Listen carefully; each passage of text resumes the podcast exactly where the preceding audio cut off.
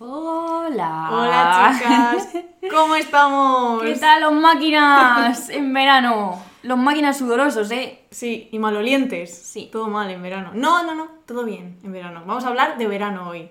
PS, verano. Lo tenéis en el título. No es una sorpresa para nadie. No. Estamos en Arnedillo. Y esto lo voy a decir para que la gente sepa que suena lo que siempre suena. Sí, no os, no os saltéis esto que, este anuncio que hace Inés, que sí, es muy saltable, pero no ¿Por lo qué es saltéis. saltable? Bueno, porque la gente dice, bueno, Pero si hablo de Arnedillo y la gente se vuelve loca, que luego me hablan por Instagram para Vale, decirme, vale, vale, vale. somos fans de Arnedillo. Vale, que es que. Vale, venga, No me deja Paula, no me deja. sí. Bien. Esta- no lo digo porque igual suenan campanas, igual suena el perro, igual suena tal, entonces yo lo siento ya de antemano, solo es esto. Ah, bueno, claro. Y seguimos con el podcast. que es la última vez que van a sonar campanas en este podcast, lo cual me, hace- me da un poco de pena. Sí. Pero es la última vez. Que van a sonar campanas, ruidos, saturación, que está bajo, en fin, Ujú, todos estos sí. eh, temas que tenemos entre Efectivamente. manos. Y Paula os va a contar por qué. Es la última vez que se oyen ruidos extraños en este podcast porque estáis escuchando al nuevo fichaje de Radio Primavera Sound. Así que a partir de septiembre este podcast se hará desde unos estudios en De condiciones. puta madre va a sonar. va a sonar fenomenal. Y nada, estamos muy contentas. ¡Nos han fichado! porque somos los mejores. Sí. Nada, estamos muy contentas. Estamos muy contentas porque además nos vamos a, nues- a la- a nuestra casa, así es que no podía ser otra. Sí, Porque siempre es la mejor. Vamos a contar que, claro, nosotras llevamos pidiendo productora, esto la gente lo sabe, pedimos productora y novio. Sí. Pues la productora llegó y entonces encima siempre quisimos que fuera Radio Primavera Sound. ¿Por qué? Pues porque nuestro podcast, las madres que nos guían, las reinas de nuestro corazón y las santas a las que le rezamos, que son Isa y Lucía, Sí. de forma semanal, pues está en Radio Primavera Sound y nos encanta también Ciberlocutorio de Ana y Andrea. Sí. Y llegó el mensaje y nada, pues, pues Están todas las chicas chulas. muy contentas. Y ya está. ¿Qué más vamos a decir? Pues nada, se acaba, el, se acaba el episodio, toma por culo. Nos escuchamos en septiembre. Sí, y estamos súper contentas. La verdad. Paula, di algo, que estás contenta. Es que estoy como, me he puesto nerviosa un poco. Que no me suele pasar, soy un, un témpano de hielo yo. Sí, lo sabemos hace cuánto, hace unos meses. Hace unos meses, sí. Y lo hemos Joder, guardar el secreto. en secreto. Madre mía, Sí, qué sí. calvario. También te digo que lo, lo sabe gente. De nuestros amigos. se podría haber anunciado. Lo sabe, en, lo sabe mucha se gente. podría haber anunciado en la radio. En nacional, Radio Televisión Española. Un En anuncio entre, entre amar, y tiempo, amar en tiempos revueltos y lo siguiente, nuestras caras así. Bueno, Bueno, chicas, vamos a, vamos a ir, que hoy tenemos tema. Tenemos un temazo, Tenemos un además, temazo. Queríamos contaros esto porque hay que contarlo en algún momento. sí, Queríamos deciros que somos autónomas, que la gente no se entera de que Punzadas es ahora nuestro full trabajo. sí, por favor, no quiero. Otra persona que me pregunte, Inés, ¿pero qué más haces además de esto? Pues algunas cosas. Pues es que tú no paras. Pero, pero, Pero ya no, no, de, de ganar dinero, solo esto. ganar dinero solo punzadas. Entonces, nada, que nos ofrezcáis eh, trabajo. Allá donde haya un ciclo de conferencias eh, que podamos eh, aportar algo, hablar de Anierno, hacer clubs de lectura, talleres. Ah, bueno, y aprovechando que es el último episodio de la temporada, porque ya empezaremos en septiembre con Radio Primavera Sound. ¿Cuántas veces hay que decirlo? Muchas. Em, nada, que, que tenemos un montón de actividades que ya estamos preparando y soltando en la web, como si fueran gallinas en un corral. es verdad. Todas las actividades. Concretamente, vamos a hacer un taller sobre Ítalo Calvino en octubre, octubre. por el centenario de su nacimiento y ahí os podéis apuntar. tenemos- Sí, y y hablaremos de de lectura, un sí. montón y un montón de cosas chulas. Y Vamos, nada, que estamos trabajando un huevo en verano, ¿eh? parece que parece que no, Sí, mm, sí, pero la verdad, sí. Porque tenemos que preparar guiones, tenemos que preparar los talleres y todo eso. Y Italo Calvino escribió como un cabrón. Como 300 libros. Y entonces, pues nada, a leer Hay que leerlos todos. Y eso, estamos muy contentas. Y Sí. tenemos que ir ya a la silla donde se sienta Isabel Calderón y Lucía Ligmaer para darles unos besitos. a las sillas vayas. A, la- a todos. Sí. Bueno, pues Y venga. estamos muy contentas porque vamos a poder hacer lo que siempre hemos querido, que es solo hacer el guion. Sí. Y no tener que darle al play a la Audacity. Audacity, ya nunca más. Le estoy gritando, ¿eh? Que lo tengo delante. Bueno, venga, vamos ya. Vamos ya. O Vamos, sea, vamos, vamos. Venga, venga. Venga, vamos, vamos, verano. Punzadas sonoras con Inés García y Paula Ducay. El verano es el auténtico paso a otro año. La Nochevieja está mitificada. Mucha gente deja a la novia o al marido en verano, o el trabajo, o la casa, o su ciudad, para coger fuerzas y a otra cosa mariposa, o decide hacer algo distinto con su cuerpo o con el de otra persona, si le deja. Y a pesar de que se nos olvida cómo es, el verano es el momento en el que somos más conscientes de que esto que estamos viviendo lo recordaremos. No es, qué sé yo, abril o noviembre, que se traspapelan sin más. En verano hay más intención, más predisposición a interpretar el papel de estar vivo, esa responsabilidad. Uno se esfuerza más por no hacer nada y se interroga más, se calibra si ha vivido plenamente, tan plenamente como los veranos que la infancia prometía. Ennio Flaiano, escritor perezoso y guionista de Fellini, resumía: Solo hay una estación, el verano, tan bella que las demás giran alrededor. Bueno, este texto que ha leído Paula estupendamente, no como yo que soy una garrula. Inés se ha no. atascado cuatro veces la palabra ciudad. sé decir ciudad, bien. Es eh, un libro que se llama Polo de Limón y otros artículos veraniegos para leer a lametazos escritos cuando se podía viajar y éramos felices y no lo sabíamos. Y lo escribió Íñigo Domínguez y es de la editorial Libros del Cao. Es un libro muy chulo eh, porque son artículos publicados entre 2007 y 2020 en distintos medios y él pues hace una selección, por ejemplo los primeros son más sobre el verano, luego hay otros sobre eh, viajes que él hizo a diferentes chiringuitos en España. Me gustó muchísimo esa parte. Luego hay algunos así un poco más como de temas generales, se van tratando. Hay uno sobre el tiempo, muy chulo. Em, y luego el final es sobre Italia, porque este chico ha vivido en. Este periodista ha vivido en, Este chavalito. en- en Italia mucho tiempo.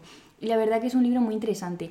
Nosotras hoy, para hablar del verano, hemos cogido este de textito, que son las primeras eh, palabras del libro, y también hemos cogido diferentes ideas que van, a- van apareciendo como en distintos artículos y las vamos a usar para articular el podcast de hoy. Entonces hemos cogido ideas acerca del verano, muy distintas entre sí, pero todas muy interesantes. Por ejemplo, las diferentes percepciones del verano, dependiendo de la etapa vital en la que estés, si eres niño, si eres joven, si eres anciano. También acerca de la memoria y la nostalgia hablaremos del turismo, del amor, de la identidad y de la autenticidad, que son todo temas, como digo, que van apareciendo en distintos artículos de, de Polo de Limón, Sí. que es un libro que os recomiendo un montón porque es muy chulo, muy bonito, Es además. bonito para bonito, llevar. ¿eh? Es literalmente un polo la Es un portada. polo, sí. Un polo amarillo. Que también hay una reflexión acerca de lo difícil que fue encontrar la foto del polo de limón para la cubierta y de lo difícil que es encontrar polos de limón, Mm. porque ya hemos pasado a los magnum almendrado. Solo queda más Ivón. Sí, así Sí. que lo recomendamos un montón y este textito del principio es una maravilla. Pues yo a raíz de este texto que acabo de leer, que acabo de leer yo, quiero hacer un alegato que es que en el texto se dice que en verano se suele dejar a las parejas. Y yo desde aquí quiero animar a la gente a dejar a sus novias, a sus novios. Creo que es un muy buen momento para las rupturas. Como decían Sonia y Selena, llega el calor y los chicos se enamoran. Llegan las vacaciones, Amaya y Aliz han sacado una canción que se llama Sexo en la playa. Tenéis la posibilidad de vivir un romance de verano, queridos oyentes. No la desperdiciéis. Si Punzadas Sonoras es el empujón que necesitabais para dejar a vuestras parejas, aquí estamos para acompañaros en este proceso. Venga, Adelante. a romper cosas, a romper corazones, chavales. Le dice la rompe corazones. ¿Qué es eso? Con una canción falsas ilusiones. Vale, bueno, no, estamos muy cantarinas hoy. sí, adelante, como dice el PSOE, que no nos han pagado, porque adelante lo decíamos nosotras. Es que encima hicieron un spot con la canción de Nayara, que, Que es, la canción, canción. que inspiró nuestro adelante. Es que suerte. Es que no me parece bien esto. Alguien se ha metido en Substack y ha cogido ideas, ¿eh? Sí, Pedro Sánchez de Substack a las 2 de la mañana. Pues sí, sí. Bueno, sí. Em- empecemos que después Ya del delirio. ya, ya, después de que Paula se ha quedado a gusto, ya podemos continuar, Vale, he hecho lo mío, sí. Sí, como os decía antes, vamos a ir tirando de los diferentes temas, ¿no? El primero de ellos, eh, como he adelantado, es la diferencia de la percepción dependiendo de la etapa vital, ¿no? Entonces, en el libro, Íñigo Domínguez nos habla un poco como de la diferencia entre la infancia, la juventud y la etapa adulta, ¿no? La infancia como ese momento de veranos eternos, ¿no? De infinitos, que recuerdan mucho a pasar tres meses en el pueblo con los abuelos, ¿no? Sí. Yo cuando leía esto me, me venía la pregunta de si es posible que de niño, de cuando somos niños, el verano sirva para enseñarnos paciencia, ¿no? Porque nos enseña un poco como a aburrirnos. Hmm. Tanto que cuando llega septiembre casi estamos deseando que comiencen otra vez, otra vez las clases, ¿no? A mí me pasaba, de pequeña, que me pasaba el verano, pues en Galicia normalmente, en casa de mi abuela, pues por la playa y luego viendo como muchos dibujos animados en Cartoon Network. Hombre, claro. Y luego... En Arnedillo no había Cartoon Network. Hombre, claro, sé que estás aquí en medio de la nada. Es una chica de ciudad. y a mí me pasaba, eh, me recuerdo este miedo de como no saber comportarme con mis amigas y con mis amigos a la vuelta del cole en septiembre. O sea, yo era una niña como angustiada por porque se me hubiese olvidado como estar Coger en un sociedad. lápiz, ¿eh? Pues, tía, coger un lápiz costaba un montón cuando estabas tres, tres meses sin escribir una mierda, ¿eh? Acuérdate, tía, ¿esto no te pasaba a ti también? Yo era una niña gilipollas, no lo sé. Pero me recuerdo a mí misma como deseando poder ensayar esas interacciones a la vuelta de septiembre, ¿eh? Como pura emoción. Sí, sí, luego, por supuesto, empezaron las clases y todo bien, ¿no? Sabías hablar. Sí, afortunadamente. me alegro un montón. Sí, yo también eh, cuando hablaba Íñigo de estas cosas me acordaba mucho, pues eso, como de los veranos largos. Mis julios siempre eran de niña en Arnedillo y en Bellosillo, y mis agostos en Gilbuena, es decir, en pueblos. Que hay como cierta aura de esta, sobre todo en Gilbuena, que hace mucho calor, después de comer, esos ratos como que tenías que estar como sin hacer nada, porque tampoco teníamos piscina, porque no hay agua en Gilbuena, Gilbuena no tiene agua, esto nos lo gritan en las verbenas los de otros pueblos para joder, pero bueno, si lo digo yo, no pasa nada. Em, entonces estas horas como de silencio y de frescura, ¿no? A la, como en la oscuridad. Mm. Y yo lo que hacía era ser básicamente una pequeña dictadora que eh, ob- obligaba como a los hombres que estaban a mi alrededor, pero en general los chavales, los niños con los que yo pasaba los veranos eran chicos y mi hermano también es un chico, la mayoría de veces no me hacían caso, pero luego sí. Y entonces montábamos obras de teatro también con Ángela, Gilbuena News, en el remolque del tractor de mi- news, ¿eh? Sí, Guau. eh, en el remolque de- del tractor de mis tíos. Me encanta. O sea, que mis veranos eran bastante como, yo los recuerdo como muy productivos, eh, ¿sabes? De ficciones. Sí, sí, sí. Muy- sí, sí. Hacíamos muchas movidas, muchos teatros y muchas cosas. Bueno, vamos a hablar- que sería incapaz de hacer un teatro, pero en ese momento Claro. sí. También montaba museos en la calle en Gilbuena, esto lo hacía mucho. Que es la mejor. Vamos a hablar mucho de verano y ficciones en este episodio. Sí, un montón. Luego Íñigo también habla, que es muy interesante, como que en la juventud, lo que decía Paula, que en la infancia cabe como mucho aprender a aburrirte, ¿no? Y toda esta paciencia, pues con ir a la piscina y con no sé qué, como que tienes que respetar estos espacios de no hacer nada. Sin embargo, en la juventud está esta idea como de que hay que aprovechar mucho el verano, ¿no? A mí esto ahora ya no, porque soy mayor y soy feliz, pero hace unos años me, me jodía muchísimo esto, que es como cuando empiezas a tener 18 años y tienes que irte una semana a Salou con tu cuadrilla de no sé qué, y luego tienes que irte a no sé qué, y un viaje a Europa, y yo, lo primero que soy pobre, con lo cual estos planes me, me agobiaban mucho porque decía, yo este ritmo de vida no lo puedo llevar. Pero como esta cosa de hay que salir todos los días y hay que hacer cosas todo el rato porque un momento de como de tranquilidad podrías resultar como que estás desaprovechando el verano.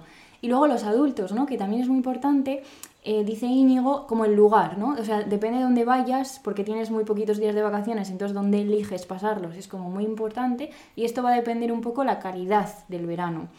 Y aquí ya sí que el aburrimiento significa, como dice Íñigo, el fracaso de todo un proyecto de vida, ¿no? Porque para una semana que tienes en agosto has elegido mal, de repente has ido, esto lo diría un señor, a casa de tus suegros, ¿eh? Uy, los suegros. Los suegros, Los la suegra, ¿eh? Oh. Bueno, y es interesante como pensar en esto, ¿no? También pensaba que, Íñigo creo que no lo menciona, pero en la vejez, ¿no? Que me hago, o sea, como que me surge la pregunta de si la gente mayor eh, notará como la- el verano, Hmm. como la pausa. Porque cuando ya estás, no digo que no hagan nada, por Sí, supuesto, pero como que la rutina que no incluye el trabajo, ni los estudios, ni nada, ¿no? Como que el verano es otro Bueno, los momento. estudios puede que sí. Sí, sí, es verdad. pero- Sí, es un, eh, de jubilado. Sí, Ahora le pregunto a mi mamá, que se ha jubilado. Toya, cuéntanos, ¿qué haces en verano? sí. Y luego, pasando ya al segundo tema, queríamos hablar de la memoria, que es interesante porque está bastante relacionado con el anterior, porque es una cosa también bastante generacional y que tiene mucho que ver, como lo piensa Íñigo Domínguez, con, digamos, el paso del tiempo con respecto a los avances tecnológicos, ¿no? Porque él piensa que antes casi no había fotos, ¿no? Él, le cuesta como encontrar fotos de sus veranos, de, su- infancia o juventud, si la hay había una, ¿no? o, o dos, pero no como ahora, que tenemos miles de fotos en nuestros teléfonos de cada verano, ¿no? Y es muy interesante esta reflexión que hace de cómo conservamos nuestros recuerdos ahora y cómo se hacía antes, ¿no? Y dice, literalmente, estoy citando, la memoria de nuestras peripecias de juventud es oral. No sé cómo será en unos años. Cuando te juntas con los amigos, se repasan historias y cada uno recuerda una cosa. Se colocan las piezas y el resto queda en la oscuridad. Y esto cuando lo leí me hacía pensar un poco que es cierto y también lo pensamos con Los años, el libro de Annie Ernaux que eh, repasa un poco la historia de Francia desde su nacimiento de Annie Ernaux hasta la 2008 creo que es que hablábamos en el taller un poco de cómo construimos nosotros, ¿no? Si tuvieras que escribir un libro de, por ejemplo, la historia de mi vida desde 1999 hasta la actualidad, ¿qué utilizaría? Porque ella utiliza revistas, utiliza anuncios publicitarios, utiliza hechos históricos y yo seguramente mis conversaciones del WhatsApp, Claro. ¿sabes?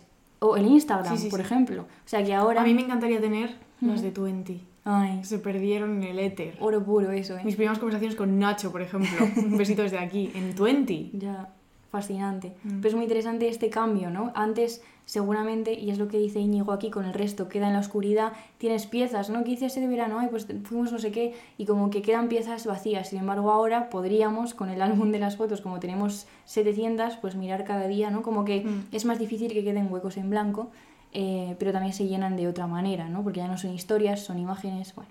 Sí. Es interesante pensar como este tránsito a través de los diferentes modos como de recuerdo o de memoria. Mm. Pues eh, a raíz de estas reflexiones sobre la memoria, queríamos hablar del libro La playa de Pavese, o como dice mi amigo David, que es el que trabaja en Alta Marea, que es donde está publicado este libro, César Pavese. Ya no puedo decirlo como César. una persona normal, que sería César. Eh, y hemos leído La playa porque, claro, es un libro que cuenta eh, que el narrador viaja a la costa con unos amigos a pasar el verano, ¿no?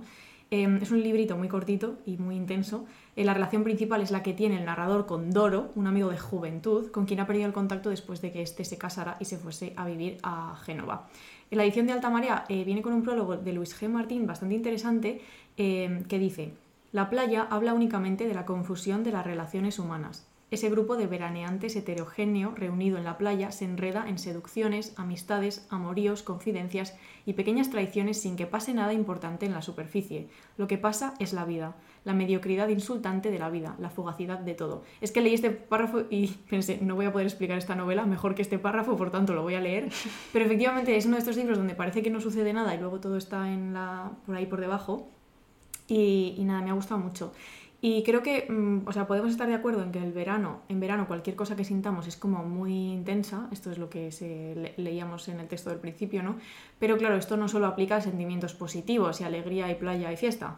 Eh, también podemos hablar del verano como un espacio de nostalgia, ¿no? Y de ahí que lo hayamos metido en la memoria. Mm. Hay un tuit de Paloma, que es arroba barra baja plumons, que no... Un saludo desde aquí a esta saludo. persona que no conocemos. No conocemos, pero la sigo y me gustan mucho sus tweets.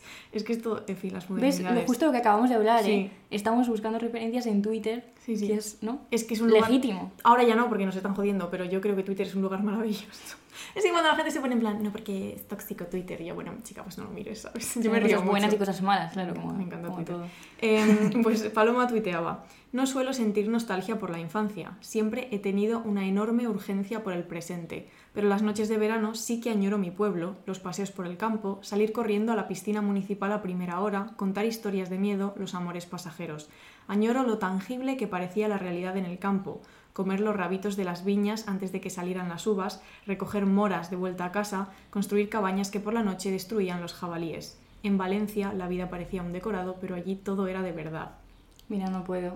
Es que son, No, no estoy bien. son dos tweets. Pedazo tweets, Paloma un 10. Son geniales. Me recuerda muchísimo, eh, en plan, lo tangible que parecía la realidad en el campo, que es justamente los... Yo creo que como el recuerdo de mi infancia en Gilbuena, que más nunca se me va a olvidar, es como cuando salíamos al fresco por la noche después de cenar y salían todas las vecinas de mi barrio y estábamos ahí todos niños corriendo y jugando y tal, y un montón de señoras que ahora están, o sea, muchas ya han ido muriendo, ¿no? Como que cuando cenas y sales y hay silencio y ves a tres o cuatro personas cuando antes había igual 15, es como un- un dolor que yo, claro, no puedo. No, claro.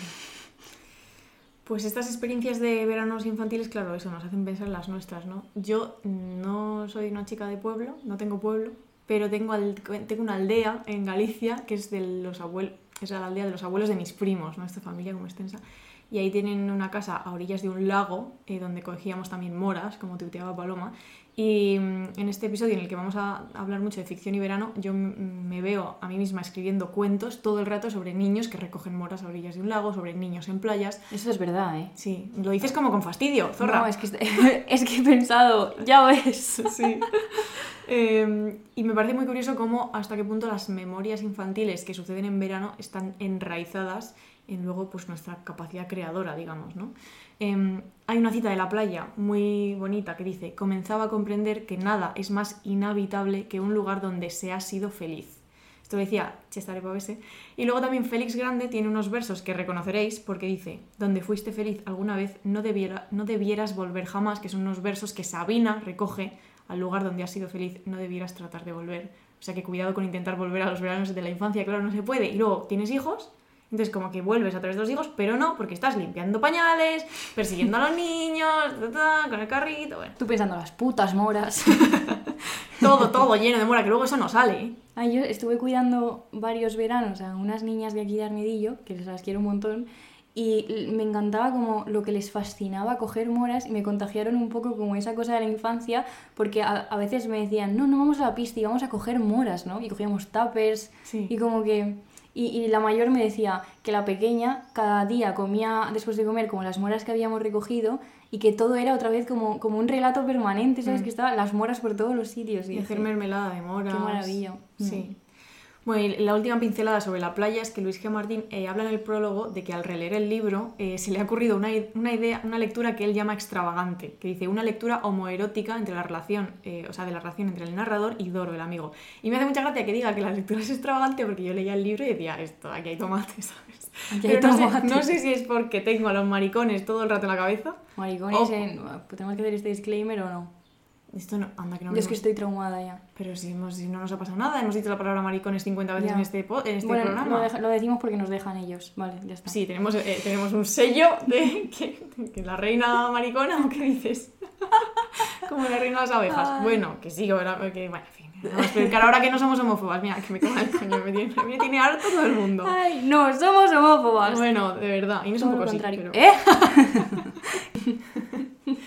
Bueno, y poniéndonos serias, eh, tenemos que decir que acaba de ser el mes del orgullo, que aquí en Punzadas el orgullo es todo el año, obviamente, y que, por favor, eh, la comunidad LGTBI+, eh, aquí estamos para vosotros y vosotras. Eh, yo si necesito coger un bate y liarme a hostias lo haré. Si tenemos que matar a algún nazi, aquí estamos, ¿eh? Si hay que quemar contenedores Un MD por Instagram y ya está, para y adelante. para adelante. Y... Que últimamente están feas las cosas, ¿eh? ¿Qué- ¿Por qué? Porque hay que votar, hay que votar bien. Vamos a hacer otra vez un poco de campaña electoral aquí. Venga, a ver. Por favor, vamos a votar a la izquierda, vamos a votar a la izquierda. Para que todo el mundo esté bien. Eso. Ya está, ya está. Sí. A pagar impuestos, hijos de puta, que sirven para las cosas. para las cosas. para las carreteras y todo eso. Venga, venga, todo Y hablando eso. de carreteras, A ver. pasamos a nuestro siguiente tema, Sí. a través de Íñigo Domínguez, que habla del turismo, por supuesto, porque en verano no podemos no hablar de turismo. Como he dicho al principio, me gustó mucho una parte del libro donde recoge artículos sobre distintos chiringuitos que visita. Creo que hay uno en Galicia, otro en Málaga, si no recuerdo mal, y, y alguno más. Y habla de estos lugares donde la gente, ¿no? Cuando vas por allí te dice, antes aquí no había nada, ¿no? Y esto pasa en muchos pueblos, en muchas playas, que ahora son absolutamente turísticos y de repente están poblados, ¿no? De, de chiringuitos de, y de, de, yo qué sé, actividades tipo paddle surf, ¿sabes? ¿Que quién hace eso? Un psicópata solo. Bien. Me gustó mucho, por cierto, este, estos artículos de los chiringuitos los recomiendo mucho porque son chiringuitos, digamos, La históricos. asociación de Padel Surfers se querella contra punzadas son unas. Es que no puedo con la gente. En fin. Eso, que son chiringuitos como históricos que, que llevan muchísimos años funcionando, digamos, como de generación en generación y tienen como atributos particulares que me gustaron un montón. Y luego es muy interesante, ¿no? Esta contraposición entre el aquí antes no había nada y el antes aquí había de todo, que es lo que te dicen personas que vivían en los centros de las ciudades que ahora se han convertido en lugares donde no puedes comprar una puta manzana, solo abanicos de sevillana en el centro de Madrid. Y Airbnbs. Sí. Entonces, no, eh, aquí antes había de todo, es decir, había carnicerías, había panaderías, había mercados y había parques y había cosas que te dejan vivir en un lugar, ¿no? Y, cito, dice Íñigo, acabaremos viviendo todos en lugares anodinos mientras viajamos a los bonitos, que solo serán visitables, no habitables, ¿no? Y aquí esta contraposición entre los lugares en los que vivimos, que podemos decir, antes aquí había de todo, y los lugares que son visitables pero no habitables, ¿no? Donde te dicen, ante, antes aquí no había nada. Y también comenta un poco como la negatividad que está asociada al turismo, ¿no? Cada día es como que tiene una carga más peyorativa decir que un sitio es de turistas, ¿no? Tiene una, car una carga como muy negativa. Sin embargo, hay como otra parte positiva, que es la de que es un sitio auténtico. O sea, si dices que es de turistas, Mm. eh, se, se ve como malo, porque va a ser todo como eh, calidad dudosa, es muy caro, además como que es una versión escaparate de los lugares, ¿no? Que es un espacio como irreal, lleno de falsedad. Sin embargo, decir que es un sitio auténtico, ya como que le ha dado esa vuelta del lenguaje, ¿no? Para, para quitarle, supongo, como esta carga peyorativa. Sí. Y esto es lo que está sucediendo en, los, en las ciudades, ¿no? Que se están convirtiendo en lugares irreales de artificio y falsedad, donde, cito de nuevo, el turismo envilece no solo los lugares, sino también a la gente. Ujú. Y esto es justamente lo que habla nuestro mejor amigo Jorge. Jorge Diony López, que es la mejor persona de España, en mi opinión, que escribió La España en las piscinas, el mejor libro que se ha escrito nunca. Y esto ya no puedo decirlo más veces, me lo voy a tatuar en la mano para es que no haya que decirlo, solo que lo lea la gente. Sí. Y también este año El malestar de las ciudades, en la editorial ARPA. Y Que tú y yo presentamos muy gustosamente la Fundación Telefónica hace unas semanas. Sí, Hay que decir las cosas que se hace hacen. tía, en mayo. Unas semanas. No he dicho cuántas. unos meses. Sí, estuvimos muy bien con Jorge porque es el mejor y hablamos de un montón de temas muy interesantes. Si queréis esto, está en YouTube, por cierto, que a veces nos lo preguntan. La charla que tuvimos con él está en YouTube.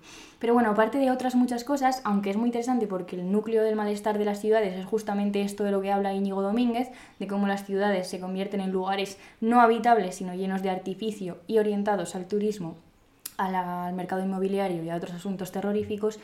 Y entonces hay una frase que me gusta mucho que utiliza Jorge para explicar este asunto, que es que la materia prima de España es España, ¿no? Y esto quiere decir un poco que el turismo lo ponemos como respuesta a todos nuestros problemas, ya sea en la ciudad, ya sea en el campo, ya sea en la costa, en la montaña, siempre turismo, turismo, turismo, ¿no? Y eh, de todo lo que habla, que os recomendamos mucho que lo leáis porque es un libro bastante interesante y que tiene mucha información, hay una escena cuando habla de- del turismo que es básicamente en Santiago de Compostela que hay un vecino y los peregrinos, ¿no? Y entonces el vecino está cabreado por toda esta presencia masiva de peregrinos. Y aquí hay como que se crean dos posturas contrapuestas. Una es el vecino y otra es el turista y ellos se enfrentan individualmente, ¿no? El vecino odia al turista y el turista odia al vecino. Esto está pasando mucho en Barcelona, creo, en las puertas de los Airbnbs que están, eh, se- bueno, poniendo como pintura o algo así para que no Mm. funcionen las tarjetas de abrir las puertas Sí. Y todo esto, estas pintadas acerca del turismo y tal y cual, que tienen razón, ¿no? Tienen razón. Pero, dice Diony, y creo que, bueno, Jorge Diony, es que mm, le da la vuelta de alguna manera y plantea una idea muy interesante y es que todos somos vecinos y todos somos turistas. Es decir, que tú cuando el señor de Santiago, cuando está en Santiago, es vecino, pero él seguramente se vaya también a ser turista y en ese momento es turista, ¿no? Y dice, este formato, el del enfrentamiento individual, suele derivar al terreno emotivo de los comportamientos personales y la culpa, algo que siempre desactiva cualquier análisis y evita la cuestión fundamental, el modelo económico. Es decir, que no se trata de decisiones personales lo que tenemos que, eh, digamos, eh, criticar, decir a este señor peregrino que no puede ir a Santiago. El problema son las prácticas políticas. Ese señor está en Santiago peregrinando, bueno, en este caso porque el Camino de Santiago es una cosa como otra histórica, Sí. pero bueno, el, el ejemplo que, que habla Diony es sobre todo Barcelona y Málaga, que son ciudades que, en las que se ha fomentado de todas las maneras posibles que estén masificadas turísticamente. O, hoy he visto una noticia también en Lanzarote, creo que era, que están empezando a vender eh, en azoteas, están poniendo tiendas de campaña y se venden como, eh, como ya no hay sitio, Mira, supongo. Sí. Bueno, pues esto se ha fomentado, esto no ha surgido de la nada. O sea, es que lo- los turistas están ahí porque se les ha llamado a que vengan, ¿no? Mm. Y ahora están surgiendo ciertos problemas. Pero el objetivo de llenar Santiago, Barcelona, Madrid, Málaga, es que estaba ahí, entonces Sí. ahora se ha cumplido. ¿Cuál es la conclusión? Que hay que, fijar, hay que fijar el foco más arriba, o sea, no tenemos que fijarnos tanto en el enfrentamiento con el turista que viene a, tu, a la casa rural que hay enfrente de tu casa, sino al modelo económico que ha traído al turista Mm. a, a este lugar. Sí. Y esto me parece muy interesante porque pasa mucho esto, ¿no? De buscar el enfrentamiento con las personas cuando en realidad eh, va como Las personas actúan más allá. Sí. Va, va. Y voy a leer una cita de- del libro El malestar de las ciudades para acabar, que dice, somos masa, muchedumbre, chusma, clase media, centros comerciales, playa, paella y cerveza, paseos marítimos, churros y caballitos, pizza y fútbol, música repetitiva, comprar chismes, entretenimiento alienante, somos mediocres, del montón, no llegamos a la excelencia. Y sin embargo, nuestras vidas, todas nuestras vidas, merecen ser vividas con dignidad y cuidado. Sin montón no hay cumbre. Aquí estamos a favor de la mediocridad. Sí, Porque la mayoría de nosotros es lo que somos en la mayoría de ámbitos vitales. Nosotras concretamente en hacer podcast no porque somos las mejores, pero en Sí. otras muchas cosas sí, ¿sabes? sí, pero es que me pareció, esa idea es una de las que más me gustaron del libro, que aparece varias veces, ¿no? Como esta cuestión de mirar las que, que las decisiones individuales la mayoría de veces están Condicionadas por el contexto Sí, absolutamente. Entonces vamos a criticar a los que tienen el dinero y el poder Y vamos a seguir hablando del amor. y vamos a votar al PSOE, a Sumar o algo así. Cada uno lo que le venga mejor. Cuidado con, con perder los votos en los territorios, ¿eh? que esto pasa mucho. Sí, sí, yo estoy obsesionada. Miraos el mapa del, del voto útil ese. Estoy obsesionada con las encuestas. Yo como- Bueno, Inés se levanta por las mañanas y dice, vamos a ver hoy qué tal va el asunto. Y yo me cago en la leche, ya me Mira. está dando la matraca con, la, con, el, con el puto... Ay, los Cada día yo veo numeritos. una encuesta que pone vuelta a la mayoría absoluta de PP Vox, me tiro media hora afligida en la cama diciendo pues no me levanto, porque si lo que vamos a tener es esto, pues no me levanto de la cama. Pues espérate, que Chavales, votad por favor, que de verdad, yo ahora que estoy feliz, no, Claro. no me quiero... Una depresión causada por el Una gobierno, depresión. ¿eh? patrocinada por el gobierno de España. En fin. Venga, Y pasando de la política ya, Al amorío, al picorcito, al salseo, a las cositas. ¿qué le pasa al coco? Bueno, dice Íñigo Domínguez. Yo también me lo pregunto. Si preguntas a alguien por su primer amor, se transporta a un verano, en un viaje olvidado que hace mucho que no hacía. Y esto es precioso porque es verdad. Sí. sí. Es verdad esto. Sí, de hecho. ¿Dónde no- se come boca? En verano. Es verdad, ¿eh? Sí, sí. Eh, claro, es, Es verdad, es verdad. Paula, cuenta tu primer amor. Bueno, no fue mi primer amor, pero estaba pensando en los primeros besos. No fue amor, fue un beso tonto que me di con Mario en las fiestas de Pontevedra eh, hace bastantes años ya, porque yo Ay, tengo Mario, una edad... un saludo desde aquí. Nos escuchará. Te diré que hace, hace como 10 años igual, ¿eh? Yo fui una, una chica tardía, porque... no Bueno, es- tía. Esto estar comiendo boca con 12 años me parece preocupante, pero bueno. Ya ves. Eh, Pues yo, yo me di unos besos con Mario en las fiestas de Pontevedra. Ha estado todo lleno de gente, de, de cervezas y nada, un Ya. beso. Yo no sabía qué hacer, claro. Sí. No cerrar los ojos, lo cual es mala idea, porque yo dije, ¿qué, qué se hace? ¿Qué se hace? Dios mío. ya, Y ya está. Sí, Y fue, ya. un, fue un poco asqueroso, la verdad. Sí, Es que siempre, los primeros los besos, besos- siempre mal, pero siempre en verbenas. O sea, yo, yo y todo mi entorno, las verbenas han explotado mucho en este sentido. De repente un callejón oscuro con unos contenedores y tú dices, este es el mejor sitio que hay para esto que vamos a hacer. Tío, los primeros besos siempre rodeados como de, como de mierda, en plan como de basura, ¿sabes? Todo como Sí. si- Bueno, en fin. Pues dice Íñigo también, te pasabas el verano pendiente de qué hacía o dónde estaba. Y cuando se acercaba de improviso, el aire se hacía efervescente. Muy bien, Domínguez tiene Y yo cuando guardado. leí esto se me puso la piel de gallina pensando, en fin, en fin, lo que estaba yo pensando, en mis 14 veranos enamorada de la misma persona que se acercaba y el aire no se hacía efervescente. Yo simplemente no había aire y me apocaba. Ay, y encima se acercaba mucho porque estamos en la misma casa. Y no voy a dar más datos, porque una puedo- ya no puede dar más datos. Vamos a hacer un montón de chistes que es que no, no puedo entrar en este bucle. No era mi hermano. Ya, es que ahí va, ahí va. Me has quitado el chiste del infesto de la boca. Sí, bueno. en fin, los veranos y el amor, una movida. Yo Sí. me acuerdo volver algunos veranos en septiembre y estar un mes entero absolut- que no podía hablar. Ya, es que tú cuando no... cuando- Del puro eh, pf, eh, debacle emocional tremenda de decir, he vuelto a este lugar, o sea, como a un mundo de repente, ¿dónde está mi mundo del verano? O sea, Con lo que te gusta a ti la ropita de invierno, ¿eh? Que no puedes Sí, dar sí. la matraca con la, la ropa de invierno, la luz del invierno, me tiene frita. Sí, sí, sí. El Frita. verano, la verdad es que no, pero bueno, yo el amor siempre. Sea la, sea la estación de, que sea yo el amor, lo practico. Bueno, lo practico no, lo defiendo, perdón. En Ay, fin, bueno, yo qué sé, no sí, Inés, nada. venga, Pa cá- del cállate, que te vas a meter en un lío luego a ver cómo salimos aquí. Eh, bueno, queríamos pensar también el verano como un tiempo apartado del resto del tiempo, ¿no? Como una burbuja o como un paréntesis, un espacio-tiempo en el que suceden situaciones que no se dan el resto del año y luego vienen las depresiones, como bien ha dicho Inés, y que están asociadas a una cierta idea de ligereza, ¿no? de libertad, de posibilidad, de promesa. Promesa es quizá la palabra para mí que mejor define los primeros días de verano, ¿no? Y cabe preguntarnos cómo hacemos para repartir el verano a lo largo del resto del año, ¿no? Porque esto, claro, trabajábamos todo el verano bajo este sistema estúpido capitalista todo el día, no sé qué, y luego, ¿eh? Invierno. Eso, dicho perdón, no sé qué digo ya. todo el año, no todo el año, todo el año. Y luego llegan las dos semanas de vacaciones, no sé qué, ta, ta, ta. Entonces esto pues no está bien claro. También ni hablar de quien trabaja en julio y en agosto. Por supuesto, un abrazo fortísimo desde aquí a todas esas personas para quienes el verano no representa playa, sol y piscinas, Para la mayoría, seguramente. sino que representa curro, ¿no? En un tejado, como mi padre. Eh, efectivamente, los 40 albañiles. grados y mi padre en un tejado, ¿eh? Sí. Bueno, Pues eso. Ahora está, ahora mismo está. Está- ahora En mismo un está en un tejado. Son las 4 menos 10 de la tarde. en fin. Vale. Eh, entonces, hablando de esta idea de verano como un espacio-tiempo al margen de la rutina y de lo cotidiano, seguro que se os ocurren un montón de ejemplos de películas, de novelas, de ficciones, en las que el personaje principal, normalmente una mujer, después de un momento de crisis, ya sea laboral, amorosa o familiar, decide alejarse de su vida para viajar, ¿no? para huir a un sitio distinto. Un ejemplo que seguro que todas conocéis es el libro o la película Come, Reza, Ama, que yo he de decir que será una mierda de, de película, pero me la pongo bastante cuando quiero sentir que tengo ganas de vivir. yo me la pongo, esa peli termina y yo digo, vamos allá, adelante, ¿no? Eh, en este caso, la protagonista se va todo un año a viajar por el mundo tras la ruptura con- de su matrimonio, pero todos los sitios que visita, Italia, la India, Bali, parecen remitir al verano, eh, porque se dedica a hacer turismo, ¿no? a comer espaguetis, a enamorarse de Javier Bardem, Lo cual está muy bien. el cual está estupendo.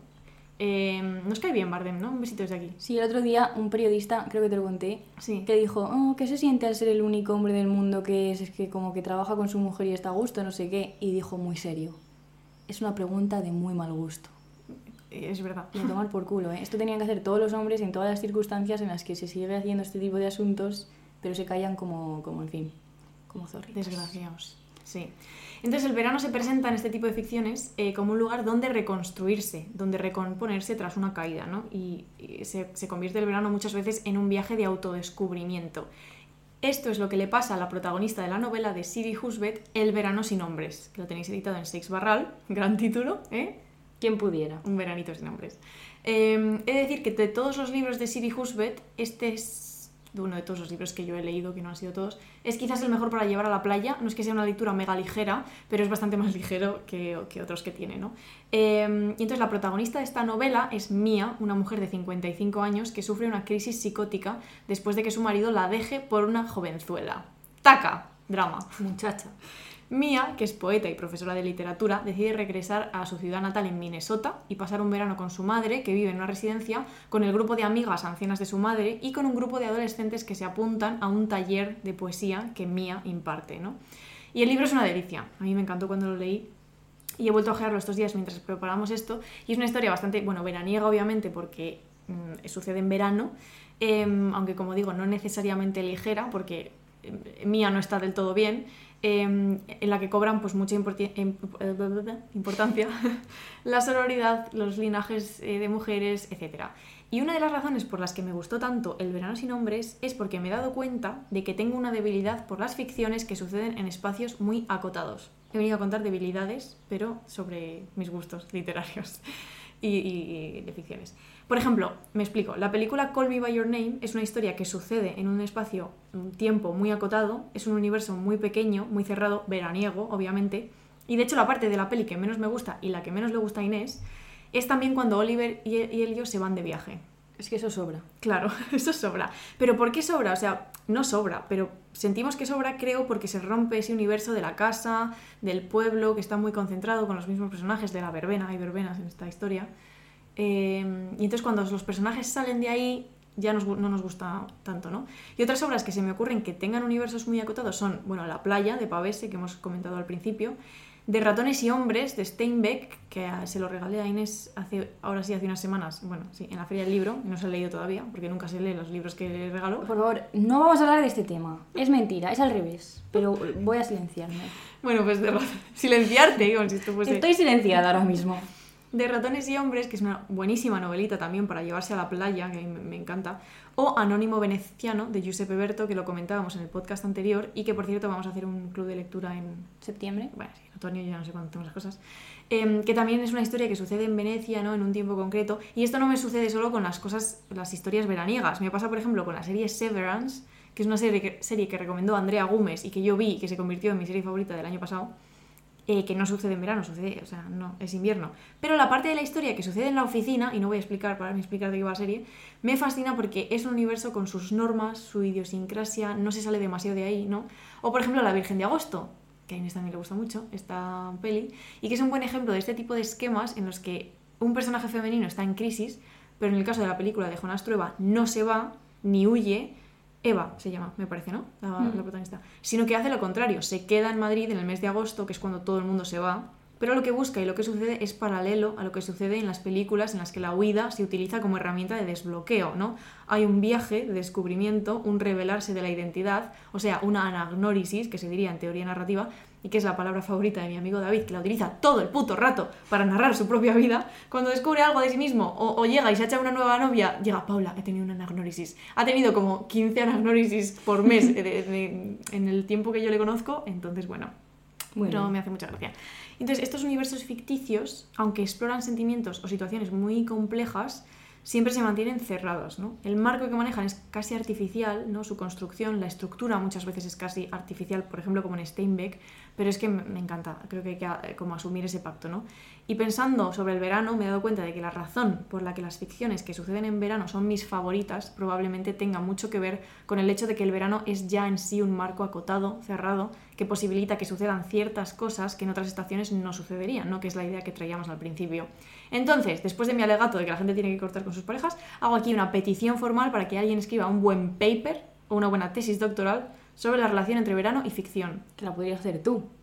Con la idea esta de los espacios acotados, que es buenísima. Pero yo no tengo tiempo porque tengo un, pro- tengo un programa Bueno, pero si alguien va a usar esa idea, que te diga algo, que es tuya. Bueno, que sea una persona lista y que me pase el paper después, así lo... O conocimiento colectivo y se lo das y ya está. que también estamos en eso. Pues mira, muy bien. Vale. Y para seguir hablando de amor y de verano, vamos a hablar de un librito que está editado en acantilado que se llama Elena o el mar del verano. que- Elena con H, ¿eh? que es la única manera en la que una persona debería llamarse Elena. He de decir. Ya tenemos otro colectivo, el del paddle surf y el de las Elenas sin H. Ofendido Me hoy. parece un nombre tan bonito, pero con H. Bueno, no queremos ofender a nadie, pero es verdad. No, beso Es verdad, aquí es a las. Elenas sin H. Joder. Bueno, Elena o el mar del verano, que es de Julián Ayesta, que fue un señor, la verdad, con una vida bastante, fue diplomático eh, y estuvo en muchísimos países del mundo viviendo, pues un 10. Eh, el caso que el libro es de 1952, aunque es muy fragmentario, tiene tres partes distintas, de hecho la estructura es tres capítulos, uno es verano, invierno y otra vez verano, y luego dentro de verano hay tres capítulos, dentro de invierno hay uno y dentro de verano de nuevo hay tres. Y por lo que leí, como que se publicaron también de forma eh, como relatos, como cuentos pequeñitos en alguna revista en el momento. Y él no lo concebió de manera unitaria, pero luego se dio cuenta de que la historia pues tenía sentido conjunto, ¿no? Lo que narra concretamente son los veranos de una familia burguesa en el mar Cantábrico, ¿no? Más o menos en torno a los años 30, que sería un poco la infancia de- del escritor. El estilo es súper chulo porque es, es como muy original. Yo cuando leí las primeras páginas me quedé como en plan, wow, porque es un estilo realista pero muy lírico, ¿no? Y usa muchísimo la I, ¿no? Y, y, y, como que hace descripciones muy líricas eh, utilizando todo el rato la I. Y se define este, este libro muchas veces como un relato del primer amor, ¿no? ¿Por qué? En la primera parte, en el primer verano, se habla en primera persona y la voz es de un niño, es una voz infantil. En invierno, que es el segundo, la segunda parte, digamos, el niño ya ha crecido, ¿no? Y hace como una especie de monólogo, es que es muy chulo y también muy distinto al principio, que habla de ciencia, de religión y habla mucho del pecado, ¿no?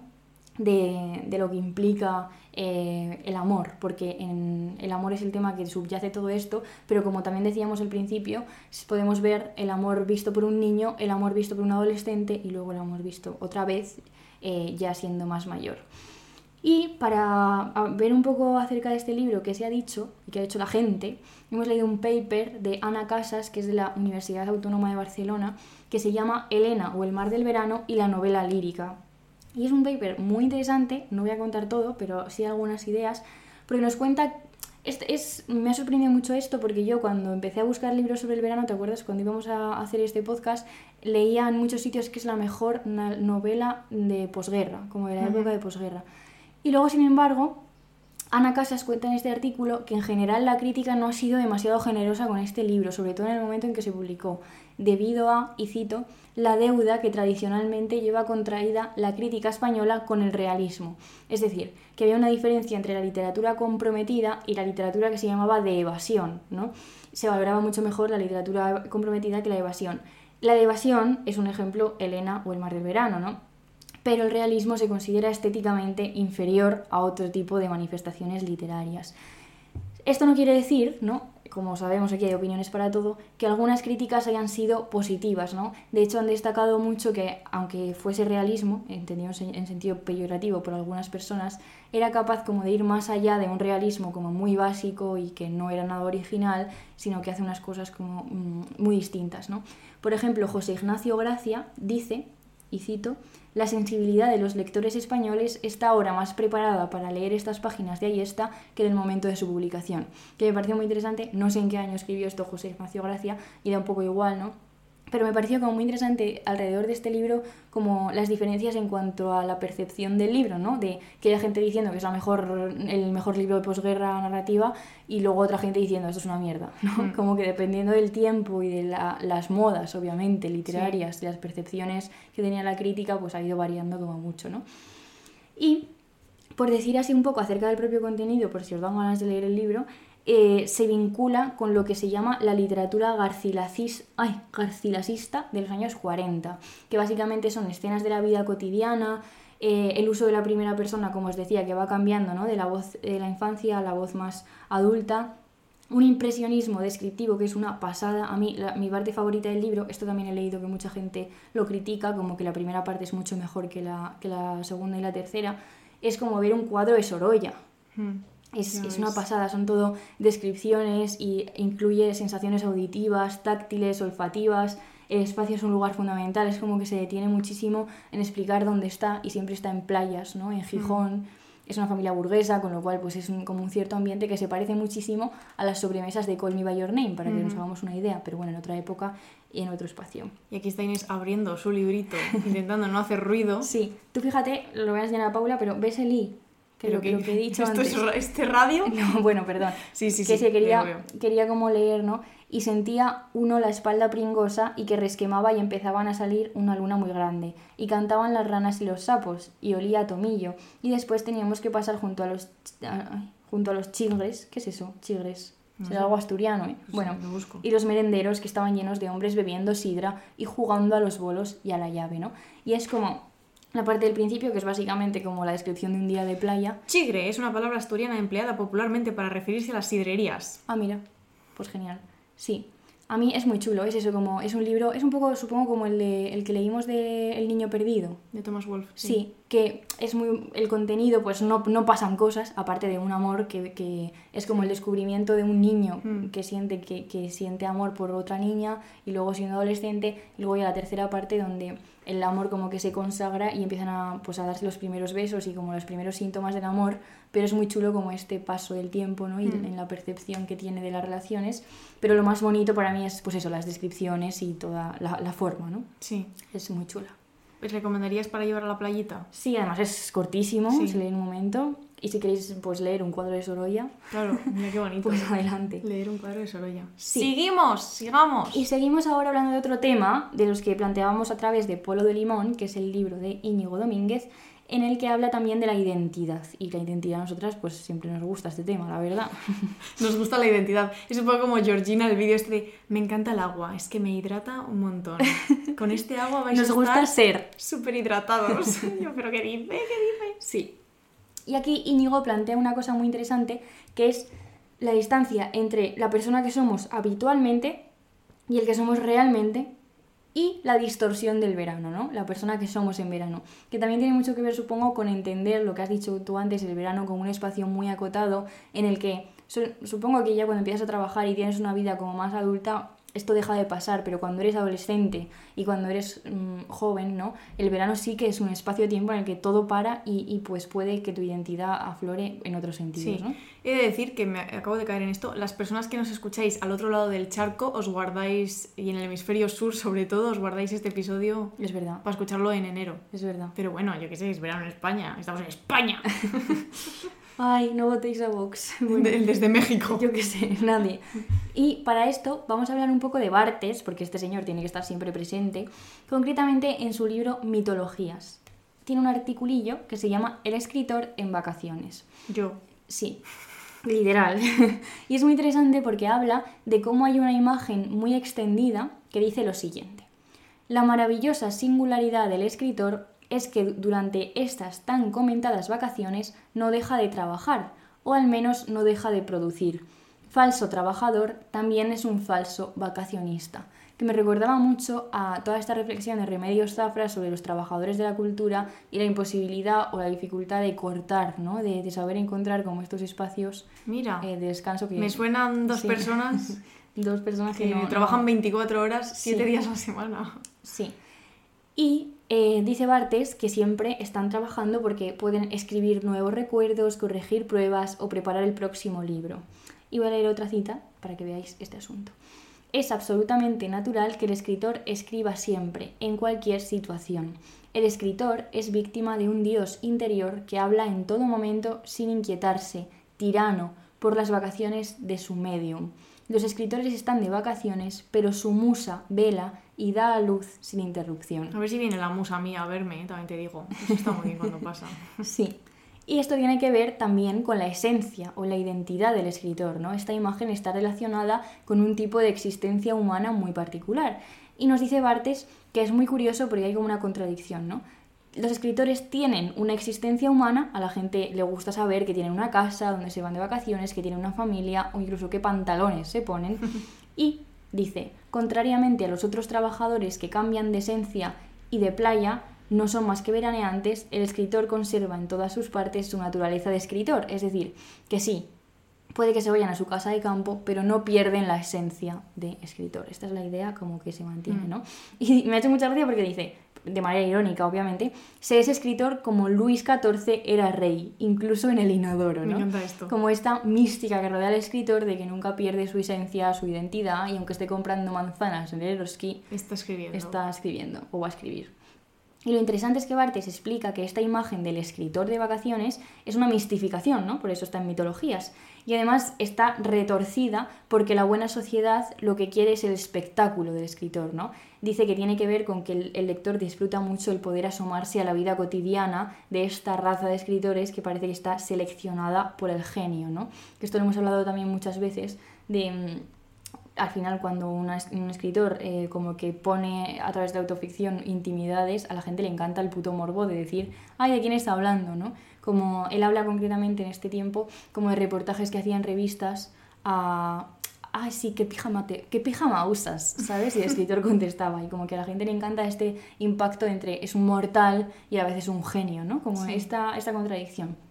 Y dice Bartes, el escritor se vuelve un poco más estrella, abandona un poco más esta tierra por una morada celeste donde sus pijamas y sus quesos no le impiden de ninguna manera retomar el uso de su noble palabra demiúrgica. ¿no? Wow. Es muy chulo porque Bartes se está riendo, ¿sabes? Como de esta imagen de, uh, son, son magos y tal.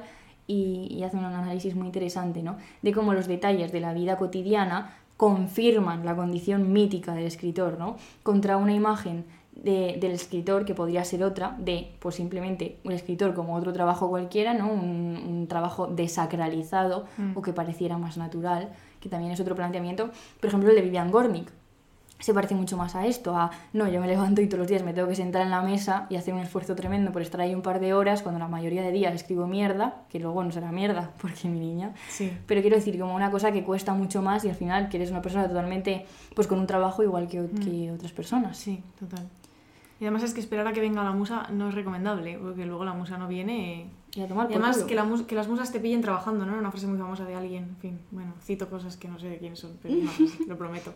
Em, queríamos también hablar eh, del, del- de un libro de Marta Traba que se llama Las ceremonias del verano, que está editado en Firmamento, que editan unos libros tan bonitos, esta gente muy bien, ¿eh? Mm. Eh, y queríamos hablar un poco de la figura de Marta Traba, porque hemos leído este libro y nos ha encantado, eh, que fue una crítica de arte, eh, una escritora y una novelista argentina, nacionalizada colombiana, que dedicó su vida a defender la cultura, eh, a veces de varios regímenes dictatoriales en la América Latina del siglo pasado. ¿no? Eh, hemos eh, cogido todo esto con un texto que escribe Elena Poniatowska, Elena sin H, por desgracia, Poniatowska, que se llama Marta Traba o El salto al vacío, donde cuenta que Marta Traba fue una agitadora cultural que divulgó muchísimo sobre arte moderno, algo que en aquella época no se hacía demasiado en América Latina. Eh, y Poniatowska la inscribe en un linaje de mujeres dedicadas a la cultura que trabajaron muchas veces desde el exilio, como Isabel Allende, la más famosa, por ejemplo, pero Luisa Valenzuela, Elena Garro, Clarice Lispector, Rosario Castellanos. He leído este párrafo del texto y rápidamente se lo he mandado a Camila, Camila Paz, con quien hicimos un, podcast en directo, que es mi profe de escritura, que sabe muchísimo de toda esta gente, y le he dicho, tienes que meter a Marta Traba, Traba en tu linaje de mujeres listas y valientes, y me ha dicho, efectivamente. Em, entonces Traba, cuando se muda a Colombia con su primer marido, comienza a interesarse enormemente por la realidad de desamparo y de pobreza de gran parte de la población, ¿no? Y se esfuerza por sacar el arte del círculo cerrado de la élite, que es una cosa que nos gusta mucho aquí, ¿no? Sí. Funda el Museo de Arte Moderno de Bogotá, eh, en fin, hace un montón de cosas espectaculares y se vuelve una figura bastante polémica en un país en el que, bueno, al fin y al cabo mandaban los militares, ¿no? De hecho, en 1968 la deportan a Argentina junto con su familia porque protesta por el destrozo que hacen los militares en la Universidad Nacional de Bogotá cuando la ocupan, ¿no? Entonces, bueno, se metían líos, básicamente. Eh, todo eh, por el arte. Y sobre ella, eh, Poniatowska escribe en, en su texto, Marta Traba se sentó sobre la piedra para luego abrirla, picarla, quitó la maleza, desempolvó memorias, amplió el círculo, abrió cabezas. Necesitó un cincel y un mazo enormes y con piedritas fue señalando otros caminos. La escucharon espantados. ¿Con qué autoridad se atrevía a hablar esta joven mujer que sacudía virulentamente su flequillo negro? Que soy yo, ¿eh? Que me está creciendo ya el flequillo, menos mal, porque estoy harta. Pero, pero, pero podría ser. Hemos puesto una foto de Marta en el guion que no vais a ver porque no estáis aquí, pero es chulísima, ¿eh? Eh, y entonces en 1966 eh, Traba se revela como novelista y menuda novelista, ¿no?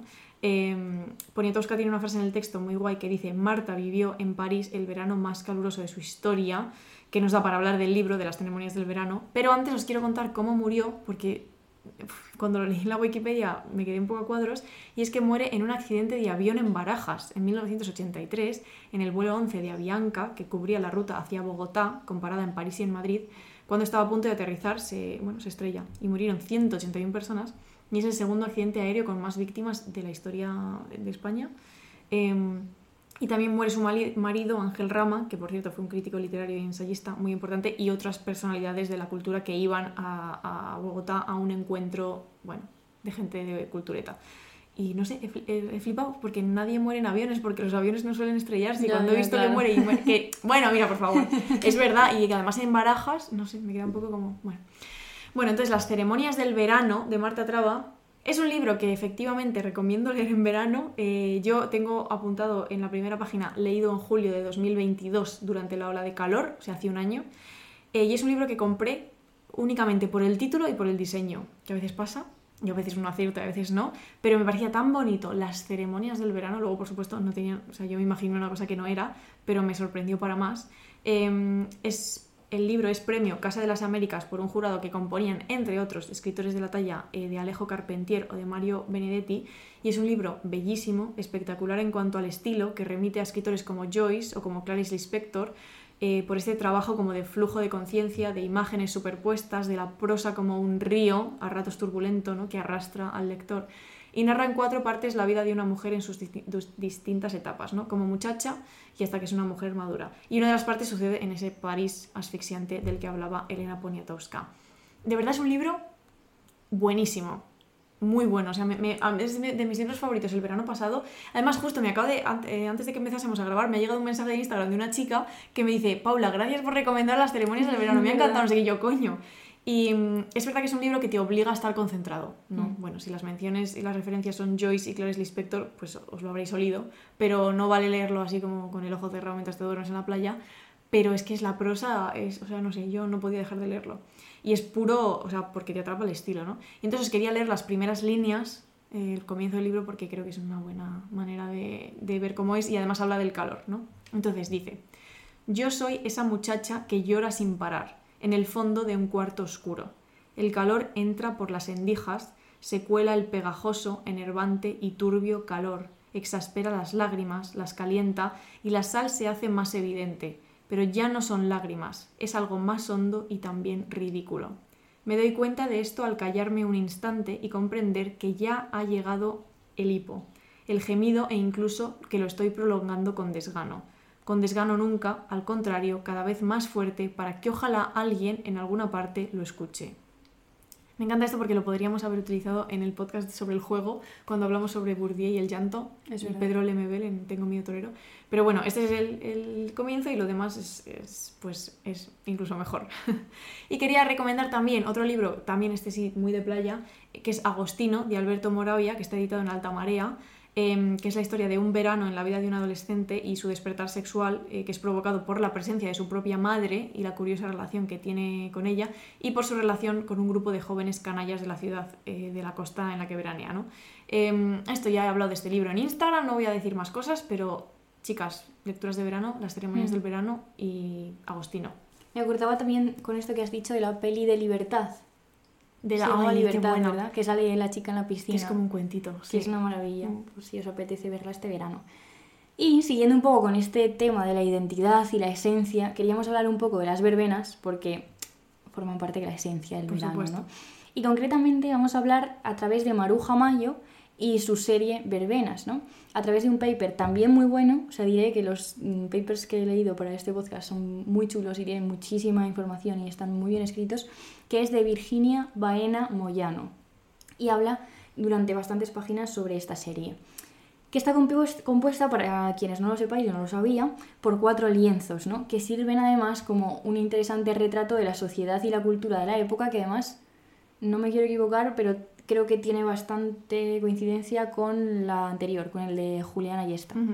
O sea que ha, ha habido como mucha España, España. mucha España anterior a los años 50. Yo que sé, es una etapa que solamos explorar mucho, pues No. hoy la estamos explorando.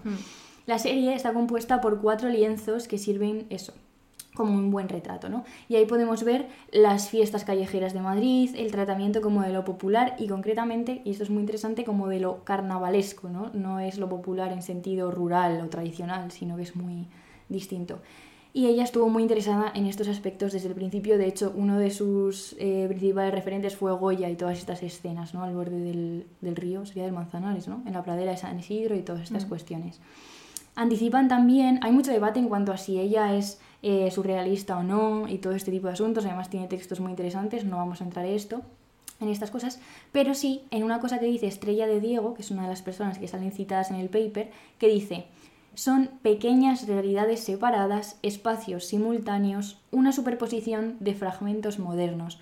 Y me gustó muchísimo porque, o sea, es una pena que no os lo puedo enseñar ahora mismo, ¿vale? Pues poned en Google serie Verbenas Maruja Mayo. y Pero no paréis el podcast, no, ¿eh? a la vez. todo. Y os saldrán cuatro cuadros interesantísimos que justamente son esto que dice Estrella de Diego, ¿no? Como una superposición de fragmentos modernos. Son muy chulos, hay como muchísimos personajes, muchísimas realidades que había que como que inspeccionar con detenimiento. Y os voy a resumir un poquito las cuatro. Eh, la primera es la ver- bueno, la primera, una de ellas es la verbena de Navidad, ¿no? Que son elementos más vinculados al invierno, ¿no? Aparecen los Reyes Magos, la Anunciación y todo este tipo de cosas. Incluso hay un cartel dentro del cuadro que pone que es 2 de enero, con lo Mm. cual hay referencias al invierno. Luego hay otra que, que en el paper se llama verbena, sin más, que tiene mucho que ver con las clases sociales, que es uno de los temas que más trata ella, de cómo convive la burguesía con las clases eh, obreras y también lo sacro y lo profano. Luego hay una que se llama en el artículo La verbena del Reina Sofía, del Museo Reina Sofía, porque está allí, o sea que podemos ir a verla, además es la más conocida, y esta se cree que representa la romería de la pradera de San Isidro, justamente, y es como la más, para mí, la más extravagante, digamos, ¿no? Porque mete ángeles, gigantes, toreros, elementos como indígenas y todo está representado de forma grotesca. Los ángeles es una cosa que hay muchísimos en, todo el ciclo este de las verbenas. Y luego la última se llama Kermés o Kermese, no sé muy bien. Es un teatro de marionetas, hay varios planos de la realidad y un gran sentido del movimiento, que aquí una de las cosas que más me gustan de esta es que el teatro de marionetas leí que eh, se está representando lo que sería la vida como tradicional, el, por ejemplo el rol de la mujer, ama de casa, madre, esposa y todo esto. Y luego arriba hay tres chicas en bicicleta, que representan justamente como la concepción de la mujer que fomentaba Maruja Mayo, que es la de una mujer libre y que va más allá de este estereotipo tradicional. Entonces es muy chulo porque aparecen como muchas cosas. em, puede parecer caótico porque están como superpuestas todas las, las imágenes y los personajes, pero en realidad hay como un gran cuidado de la composición y del equilibrio. O sea que hay como un caos retratado dentro de todo sujeto a un orden geométrico. Y ella misma decía, toda armonía depende de una proporción, ¿no? O todo está sujeto a medidas. Y esto me pareció muy interesante como el choque entre lo caótico o lo aparentemente caótico que detrás tiene todo un orden. Eh, os- Pues tenéis que verlo, claro, pues estoy aquí hablando como al aire, sin tenerlas delante, pero tenéis que verlas. Y luego queríamos contar rápidamente que es, me pareció muy interesante que Maruja Mayo realizó una exposición en la sede de la revista de Occidente, que fue un hecho bastante insólito, por primero ser la única exposición que celebró la revista y segundo porque Ortega y Gasset, que era el director de la revista de Occidente en ese momento, pues odiaba a las mujeres, ¿vale? Básicamente no le gustaban las mujeres a Ortega y Gasset aparentemente. Y entonces em, es raro que permitiera que, que fuera, que fuera justamente una exposición de una mujer. ¿Por qué lo hizo? Y aquí hay una, una explicación en el paper que si os interesa este tema es bastante interesante sobre el- la, la interacción entre la obra de la, la deshumanización del arte que escribió Ortega y Gasset, que es una teoría, y eh, la interacción con las obras de Maruja Mayo. Y al parecer él vio que las verbenas, el ciclo este, mostraban el arte nuevo, lo llama, ¿no? entre comillas, que tenía unas características concretas, ¿no? que él había expuesto en su teoría. Por ejemplo, la deshumanización, por eso se llama justamente así el libro, la evitación como de formas vivas y el uso de metáforas, considerar al arte como un juego y nada más, la presencia de la ironía y que el arte fuera como trivial, ¿no? Que crear fuera una cosa sin trascendencia alguna. Y esto es muy interesante porque es justo lo que se hace en las verbenas, ¿no? Que contienen la esencia de las fiestas populares, pero no es una representación realista, ¿no? Sino que hay una mezcla de escenas reales y ficticias y una representación que podría considerarse mimética. Y esto es muy interesante. Eh, mm, paréntesis, también hay gente que piensa que las obras de Maruja Mayo no son ejemplos de la obra de Ortega y Gasset, pero bueno, si él lo dijo, pues yo, ¿sabes? Yo qué sé, yo no lo sé. ¿Qué le vas a decir a ese ¿Qué le señor? voy a decir yo? Bien. Entonces, ya para acabar, es muy interesante de cómo se, se- estas verbenas, más allá de todo esto, ¿no? Y de la cosa más filosófica, es un retrato de la sociedad del momento como muy fiel, ¿no? Hay críticas a la iglesia evidentes en todos los cuadros, a la que Maruja llamaba, es que es la mejor, Me lo llamaba la santa mafia y la jodida mística, ¿eh? La santa mafia. Yo quiero ser la jodida mística. Me encantó. También la diferencia de clases, la fiesta popular como una vía de escape, ¿no? Con la que cuentan las masas. También la disolución de jerarquías sociales, la mujer como un elemento central en el espacio público y que tuviera nuevos significados y valores, lo que decía antes, ¿no? Los- la, la bicicleta como un símbolo que rompe con el rol femenino tradicional y la mujer moderna y emancipada, ¿no? Y sobre todo trastocar el mito cristiano, ¿no? Hay también una, si veis uno de, la- de los cuadros, aparecen unas chicas con un matasuegras asustando a unos monjes, ¿no? Lo mejor. Sí, es, es muy chulo verlos eh, detenidamente. Y voy a leer una, una cita que es de la propia Maruja Mayo que habla de las fiestas populares. Y dice, las fiestas populares en España son manifestaciones que giran con el año, son una revelación pagana y expresan discordias con el orden existente. En el arte popular están las alternativas de España, las batallas de dos corrientes contrarias, el monstruo y la tragedia frente al hombre y el poder. En las fiestas y ferias populares, Año Nuevo, Carnaval, Verbenas y Navidades está grabado el impulso creador, la edificación constante del pueblo. El pueblo toma como pretexto la mitología y los santos para divertirse colectivamente. No siente por lo eclesiástico veneración alguna, sino que hace parodias del orden celeste. Nada extraño es eh, en, en las verbenas ver a los ángeles cabalgar sobre un cerdo o guiar los automóviles de los carruseles. Me parecía súper interesante, sí, como esta, esta posibilidad de las fiestas populares, como salir o romper con el orden existente, con la normalidad, que también tiene mucho que ver justo con lo que hemos estado hablando de la, del verano en este caso, pero bueno, también podría ser como las fiestas populares, como momento, como un espacio-tiempo muy acotado, como tú decías, ¿no? Mm. Y es muy interesante. Y ahora nos has puesto aquí, en el guion, una canción de escape. Claro, es que estaba leyendo esto de Maruja Mayo y me, me vine muy arriba porque pensé, jo, como que, que- qué chulo esto de la reivindicación de la fiesta, que creo que se ha perdido mucho, y sobre todo en el ámbito rural, que es el que yo conozco más, porque las verbenas de Madrid no las he frecuentado nada, pero esta posibilidad de que la fiesta sea algo más que solo el aspecto, digamos, ah, no sé, asociado ocio. al ocio más básico, ¿no? Que puede ser beber muchas veces, o bailar o lo que sea. Bailar está muy bien, beber también supongo, yo no sé, no critico nada. Madre mía. Solo me venía a la cabeza la canción del vals del obrero. Porque, jo, es un momento siempre muy chulo en Gilbuena, que pese a que gana Vox en las elecciones, por suerte, los, los jovenzuelos que vamos en verano y en otras épocas del año eh, somos más rojos que los rojos, y entonces suena el vals del obrero de escape y todos ahí pues orgullosos de estar en el proletariado. Y son, lo recuerdo como momentos Sí. muy bonitos justamente como de, de repente, en medio de la fiesta, como un momento de sentir cosas. ¿Pero vas a cantar o no? No voy a cantar. Joder. No, no voy a cantar. Me has cantado antes. Para ganar nuestro pan, este es mi sitio, este es mi gente, somos obreros, la clase preferente. Vale. Ni más ni menos, no tengo nada más que decir. Bueno, y también, eh, por acabar con este tema, me, me preguntaba al leer el textito de Maruja Mayo si actualmente podríamos decir que es así, ¿no? Más allá de estos momentos puntuales en los que yo escucho, yo canto gritando que somos la revolución y me lo creo, pues eh, es una pena que el consumo se ha apropiado la fiesta, ¿no?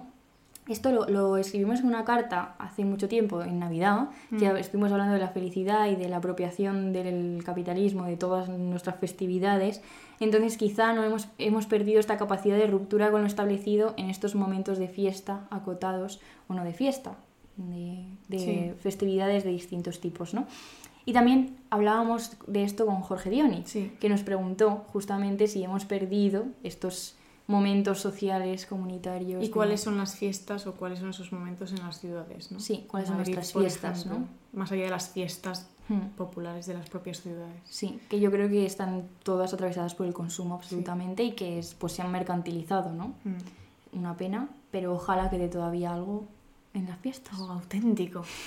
Que es el siguiente tema. Muy bien, Paula, que listo el coco. Vamos a hablar de la autenticidad, porque Íñigo Domínguez dice, quizá el verano no es un paréntesis del año, sino la continuación de algo que habíamos dejado interrumpido y vol- volvemos a retomar donde estaba. Es decir, como si las vacaciones fueran la auténtica vida y no la otra. Y aquí, simplemente para acabar con, con cosas bonitas, queríamos hablar un poco de una idea que me gustó muchísimo cuando la leí en el libro del El Polo de Limón, que es que hay acontecimientos que parece que se nos olvida que existen, ¿no? Y en verano como que vuelven. Por ejemplo, el crepúsculo y el amanecer. El hecho de ir a ver el amanecer o de ir a ver el atardecer, el resto del año atardece también, ¿sabes? Pero como que se da Dice Íñigo que se sobreentiende. Por ejemplo, mirar las estrellas, ver luciérnagas, que esto lo ha hecho Paula estos días, por eso lo he puesto. Es que hay una luciérnaga en el jardín de Inés. Sí. Y yo no había visto nunca una luciérnaga como de cerca. Y eso es un gusano. Sí. Yo me imaginaba una bolita esponjosa de luz y es un gusano. Sí. Pero tiene luz, efectivamente. Sí, tiene luz. De día es mejor no verlas. Bastante fascinante. Bueno, tú estás atorada porque han llovido mariquitas. Eso es verdad. Han llovido mariquitas porque las echan, ¿eh? Esto que quede claro, Bueno, que luego la gente no para la sabe. gente que no su- supiese como yo, que a veces nos fumigan con mariquitas, es que esto parece una teoría de la conspiración, no me jodas, pero es verdad. Es verdad. Porque se comen el pulgón, Sí. entonces las echan. Bueno, está lleno de mariquitas el pueblo de Inés. Sí. Y bueno, pues eso. eh, esta, esta cosa de acontecimientos que recordamos de repente en verano, aunque siempre estén ahí, ¿no? Y me recordaba un poco como a esta voluntad de ser conscientes y entender que suceden cosas a nuestro alrededor, que cuando hay meses malos de trabajo y de precariedad, que son todos, pues como que vives atorado y se te olvida que amanece y que, que- y que se pone el sol y que sale el sol y el sol hace cosas. Sí. Y luego llega el verano y como Y que los chicos se enamoran. Sí. y entonces esta parte de la autenticidad nos parecía muy interesante. Voy a leer una cita de Íñigo Domínguez y ya a tomar por culo. Que me callo. Los Domínguez y Pasolini. Después esa para acabar. Ah, vale, vale, perdón. Que no estamos acabando, si tenemos que despedirnos de las chicas Ya y todo sé, hasta ya septiembre. que Madre ya mía, la despedida, 10 minutos. Bueno, leo. es entonces cuando recuperas cosas que te preguntas cómo demonios habías sido capaz de dejar de hacer o incluso olvidar. Ver las estrellas, pasar el día descalzo, mirar bichos, como tú, Paula, no saber la hora, el siseo de la cadena de la bici al dejar de pedalear y también comer sandía, el picor del sol en el tobillo donde nunca te echas crema Bueno, tú concretamente no te echas crema en ningún sitio. porque tengo piel de Ávila. Pero me, me gustó mucho, voy a decirlo, eh, en el prólogo él avisa de que, claro, al ser artículos que se han publicado durante muchísimo tiempo, que al ponerlos juntos él mismo se ha dado cuenta de que hay repeticiones y hay temas como que le obsesionan y que, pues, que se repiten y que lo siente, ¿sabes? Como en plan es así. Y me gustó muchísimo que encontré dos. Uno era el siseo de la cadena de la bici al dejar de pedalear y otro era ese picor del sol en el tobillo donde nunca te echas crema, como que en varios artículos aparece y pensé, qué lindo como, Mm. como darte cuenta de que son cosas que las cosas que a él le punzan, supongo, Sí, porque totalmente. aparecen repetidas, ¿no? Sí. Así que gracias Íñigo por dejarnos ver lo que te Mm, punza. no sé, Un abrazo. Un abrazo desde aquí, no lo conozco, pero Bueno, pero un abrazo igual. un 10. Y ya acabamos, ya acabamos, ya acabamos. Ay, no quiero, ¿eh? Qué pena, esta gente se va y hasta septiembre nada. Sí, disfrutad chicas del verano y descansad, que os, que os hace falta seguro. Y el verano, pues eso, que el verano hay ratos buenos y malos, ¿eh? Yo todos los días tengo ratos malos, pero no pasa nada. Sí. Esto es así. Es que también hay una cierta obsesión con que el verano tiene que ser la mejor época del año y todo esto, y el verano puede ser un calvario y no pasa nada. Claro, claro, obviamente. Porque además la gente vuelve siempre. a casa, hay casas que son una puta mierda, en Sí, fin, sí, sí. esto es legítimo. Es verdad. Tenéis que llorar a llorar. Pero sí, Que no quedará mucha lágrima ya porque estamos todo el día sudando. Pero bueno, siempre se puede llorar. pero bueno, aún así, si tenéis un buen verano, mejor. claro, claro. Siempre entonces adelante con vuestras cosas y vuestros el planes. bienestar de los oyentes.